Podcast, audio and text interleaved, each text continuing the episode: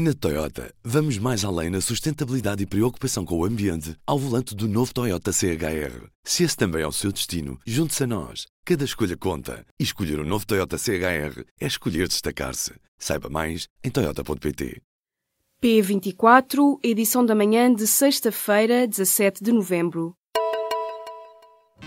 Apresentamos a nova gama de veículos híbridos plug-in. Uma tecnologia que veio para mudar o futuro. BMW iPerformance.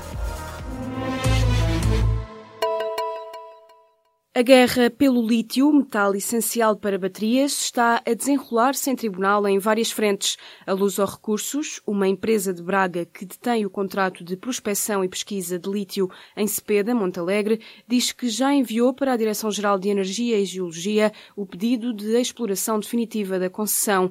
Quase ao mesmo tempo, arrancou o julgamento no Tribunal de Braga da providência cautelar que foi movida, à luz aos recursos, pela Nova Lítio, a antiga parceira e atual adversária nesta guerra pelo lítio transmontano. Em causa está uma área de exploração de 75 mil quilómetros quadrados. A Nova Lítio, que esteve no terreno a fazer sondagens geológicas, diz que a área de exploração poderá conter um depósito de 10 milhões de toneladas de minério de óxido de lítio, com um grau de concentração de 1,2%. Estes dados justificam assim o interesse na área de exploração e ajudam a perceber a origem do litígio em que se envolveram a Luz aos Recursos e a gigante australiana Nova Lítio. Agora, a Direção-Geral de Energia e Geologia tem de avaliar se a Luz aos Recursos, a empresa com quem assinou o contrato em dezembro de 2012, tem ou não capacidade e viabilidade de avançar para uma licença de exploração. A juntar ao desfecho deste contrato, sabe-se que o Governo se prepara para implementar uma nova estratégia nacional para o lítio é o volte-face nas negociações entre os sindicatos de professores e o governo. As negociações começaram na tarde desta quinta-feira, em cenário de ruptura total, e terminaram esta madrugada com um possível entendimento sobre como será feita a progressão de todos os professores. O líder da FENPROF adiantou que o governo está disponível para que a reposição salarial decorrente da progressão na carreira comece a ser feita ainda nesta legislatura. Mas em discussão ainda está o tempo de serviço dos docentes que será recuperado para efeitos de progressão. Mário Nogueira diz que ainda existe total indisponibilidade do Executivo para deixar cair o tempo de serviço integral que foi prestado. O desfecho das negociações entre os sindicatos de professores e o governo só será conhecido hoje à tarde. A nova ronda de negociações está marcada para as 5 e meia. Termina hoje o prazo para a apresentação de propostas de alteração ao Orçamento de Estado para o próximo ano. Entre as medidas de última hora acordadas entre os partidos da esquerda e o governo está um pacote negociado pelo PCP que restitui alguma liberdade de gestão às câmaras endividadas. Ainda há temas a fechar e a acordar entre os parceiros que suportam o governo socialista, mas para já algumas confirmações. O Bloco de Esquerda chegou a acordo com o governo para aumentar o subsídio por assistência de terceira pessoa em 6,40€. O PCP conseguiu que as pessoas com deficiências já reformadas e cuja incapacidade é anterior aos 55 anos possam passar a aceder a uma nova prestação social para a inclusão, o PSI, acabam as cativações no INEP, Direção-Geral de Saúde, Serviço de Utilização Comum dos Hospitais e no Serviço de Intervenção nos Comportamentos Aditivos e Independências. Também há acordo com os verdes, com direito a menos dois alunos por turma nos primeiros anos dos três ciclos do ensino básico, portanto, primeiro ano, quinto e sétimo. Esta manhã, o Ministro das Finanças, Mário Centeno, está no Parlamento. O orçamento vai à votação final global na próxima semana. Origem do surto de legionela no São Francisco Xavier, em Lisboa, terá sido uma das torres de arrefecimento daquele hospital. A informação foi adiantada esta quinta-feira pela Diretora-Geral da Saúde e pelo Presidente do Instituto Ricardo Jorge, responsável pelas análises. Apesar de se ter conhecido a origem do surto da bactéria, uma parte do mistério continua por desvendar. Isto porque há quatro doentes que não estiveram sequer no hospital, mas sim apenas nas imediações. O presidente do Instituto, Ricardo Jorge, já afirmou que as quatro pessoas estão a ser objeto de estudo. Tanto o responsável do Instituto como a diretora-geral da Saúde admitem que houve uma falha técnica. Até esta quinta-feira havia 54 casos de legionela confirmados, cinco pessoas morreram. Isabel dos Santos fez uma despedida pública da Sonangol, a empresária e filha do antigo presidente angolano José Eduardo dos Santos, foi exonerada pelo novo chefe de Estado João Lourenço Num vídeo publicado na rede social Instagram durante a despedida com os funcionários da petrolífera estatal, Isabel dos Santos diz que salvou a empresa com a sua gestão. A empresária sublinhou que a Sonangol viveu dias dramáticos. Isabel dos Santos esteve 17 meses na liderança da petrolífera angolana. Foi agora substituída por Carlos Saturnino.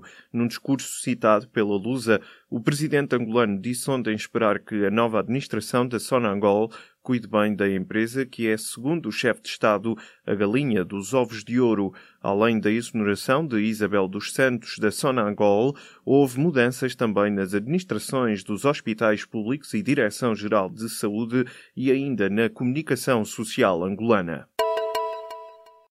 Morreu o antigo líder máximo da sociedade criminosa Cosa Nostra, a máfia siciliana. Toto Rina tinha 87 anos e estava preso há 24 anos. A notícia da morte do criminoso foi avançada pela imprensa italiana. Além de ser conhecido como o chefe dos chefes, Rina era também conhecido como a Fera. Morreu esta madrugada vítima de cancro e estava em coma induzido desde a semana passada. Rina foi detido em Palermo, Itália, em 1993. Foi condenado a 26 sentenças de prisão perpétua por ter encomendado mais de uma centena de homicídios e por ter matado 40 pessoas. O líder da máfia siciliana esteve ainda por trás de uma série de explosões nas cidades italianas de Roma, Milão e Florença, que provocaram a morte a 10 pessoas. Passaram 15 anos desde que o escândalo de pedofilia atingiu a Casa Pia de Lisboa. E muito mudou. Há menos jovens acolhidos e foram encerrados lares. Só nos últimos 18 meses a Casa Pia fechou duas residências de acolhimento. Mas há a garantia por parte da instituição de que quando uma casa fecha, nenhuma criança fica sem acolhimento. Ainda assim, para quem vive nestas casas, a redistribuição cria instabilidade. Em 2002, a instituição tinha 30 lares num total de 635 crianças e jovens em perigo acolhidas.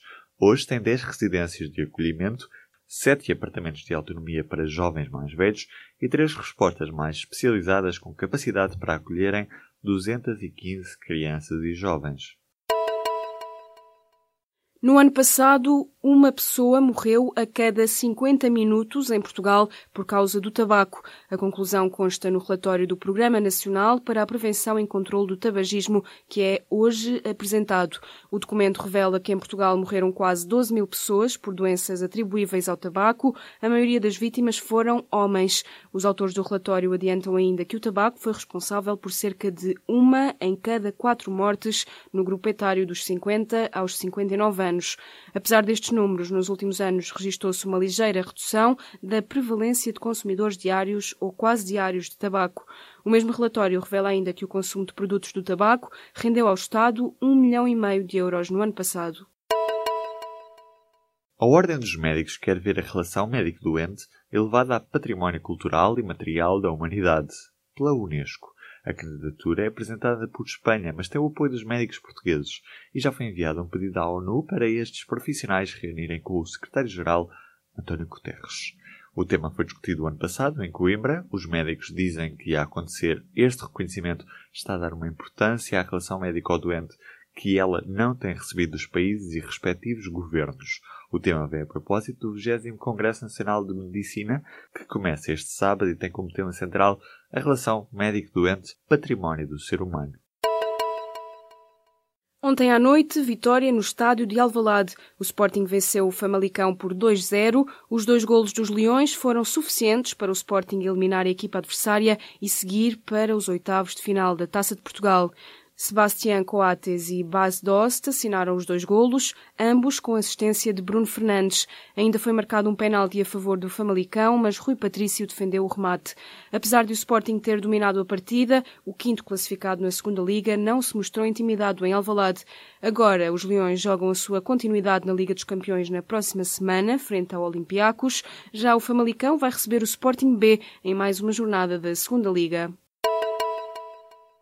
Na Toyota, vamos mais além na sustentabilidade e preocupação com o ambiente ao volante do novo Toyota CHR. Se esse também é o seu destino, junte-se a nós. Cada escolha conta. E escolher o um novo Toyota CHR é escolher destacar-se. Saiba mais em Toyota.pt.